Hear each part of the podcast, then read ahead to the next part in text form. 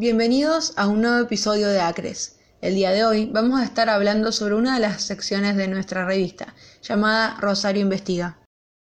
El objetivo de esta sección es dar a conocer a aquellos docentes de nuestra facultad que trabajan en investigación científica en las distintas cátedras de nuestra facultad o fuera de ella. En el día de hoy vamos a estar leyendo la entrevista que se le realizó a Guillermo César Mengarelli, médico pediatra, especialista en adolescencia, profesor adjunto de la Cátedra de Física Biológica e investigador. Guillermo es médico desde hace más de 20 años. Eligió la especialidad de pediatría y dentro de ella se perfeccionó en adolescencia como subespecialidad. Su trayectoria académico-asistencial le permitió conocer diferentes ámbitos universitarios y hospitalarios que han ido sumando aportes y experiencias a su formación profesional. Recuerda desde pequeño pensar en medicina y pasar por enfrente de la facultad en la década del 80, imaginándose que ya estaba en su interior como un estudiante más. Desde nuestro comité de revista decidimos preguntarle cuándo comenzó con su carrera docente y cómo se fue vinculando a la investigación en el paso por la facultad. Guillermo nos cuenta que la docencia comenzó a despertarle curiosidad ya siendo un estudiante.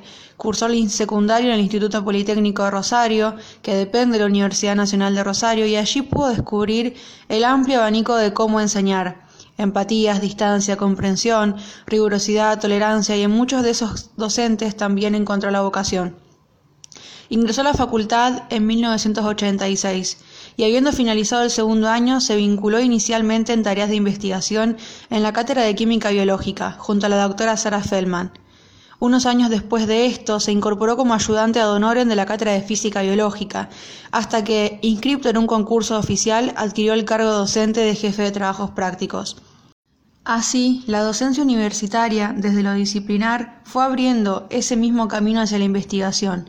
Participó como becario del programa de formación y perfeccionamiento en investigación, siendo dirigido por la doctora María Isabel Spengler. Posteriormente, ya como integrante de un equipo de investigación, fue dirigido por la doctora Alejandra Loquita, quien junto a la doctora Cristina Carnovale le abrieron un mundo nuevo de espacios académicos que trascendieron la facultad. Finalizada esa instancia, pasó a integrar otro equipo, dirigido por la doctora Gladys Hernández, incursionando ya en el tema actual de su investigación. También le preguntamos sobre las líneas que sigue su investigación y de qué manera los estudiantes se pueden incorporar a investigar junto a él y su equipo. Su cátedra ha venido investigando diferentes líneas en la hemorrología ¿Qué es esto? Es analizar las propiedades del flujo de la sangre y sus características y el comportamiento de sus componentes. Así, han estudiado tanto en animales como en pacientes menopáusicas, con dislipidemias, con enfermedades autoinmunes, etc. En este momento, en calidad de director de un proyecto de investigación, Guillermo está evaluando variables hemorreológicas como la viscosidad sanguínea y plasmática, deformibilidad y agregación eritrocitaria, entre otras cosas, con estudiantes de la facultad que poseen sobrepeso o obesidad en relación a los hábitos del sueño, actividad física y alimentación. La UNR ha adherido a un Plan Nacional de Universidades Saludables, juntamente con un compromiso claramente declarado en los aspectos preventivos frente al preocupante aumento de estos estados de malnutrición y su íntima relación con enfermedades crónicas no transmisibles. La cátedra de física ha invitado desde hace muchos años a estudiantes interesados en formarse en tareas de investigación, tanto para integrar su equipo como para optar a becas del programa de formación y perfeccionamiento en investigación de la Facultad de Ciencias Médicas. Desde los diferentes espacios docentes o por convocatorias específicas, ofrece la misma cátedra ámbitos de formación complementaria. Guillermo, como un comentario extra a la pregunta, quiere destacar que a partir de los vínculos más cercanos con la CREM, ahora ACRES, han logrado una participación más numerosa de estudiantes interesados en conocer y desarrollar estas actividades de investigación.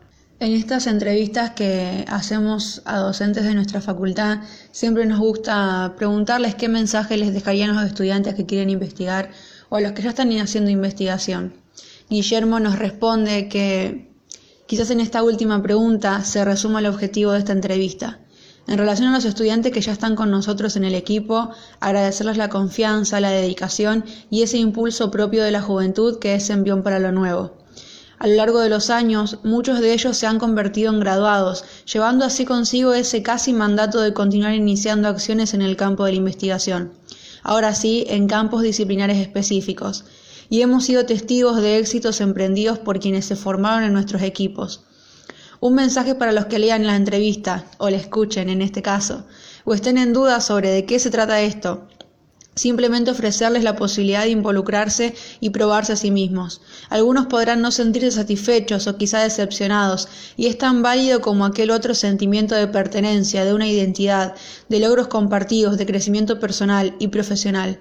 Por lo tanto, la propuesta es que se animen a experimentar, a desafiarse a sí mismos. Es una oportunidad. En tiempos mundiales complejos, cuando la edad está a favor y pareciera que si un tren pasa otros vendrán después, tomar el coraje, dar un sí y comprometerse en este nuevo desafío es una recomendable inversión para ese futuro a construir. Desde nuestro espacio, la Cátedra de Física Biológica y con nuestra gente, las puertas están abiertas para conocer a todos aquellos estudiantes que se acerquen curiosos. Estaremos esperándolos. Muchas gracias por escuchar este nuevo episodio del podcast de Acres. ¿Querés conocer más sobre nosotros? Visita nuestras redes sociales, búscanos en Instagram y Facebook.